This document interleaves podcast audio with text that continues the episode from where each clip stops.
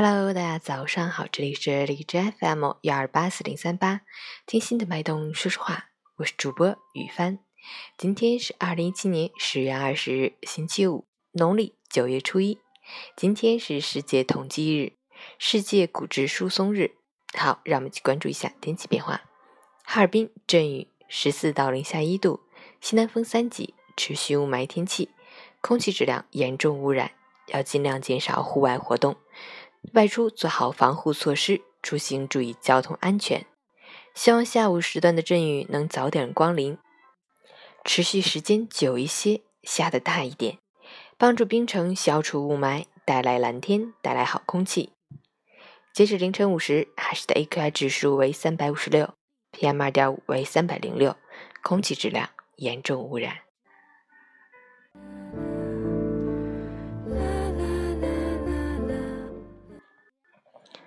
陈谦老师心语：人类有智慧和力量，能够制造飞机，却永远无法制造天空；能制造船舰，却永远无法制造海洋。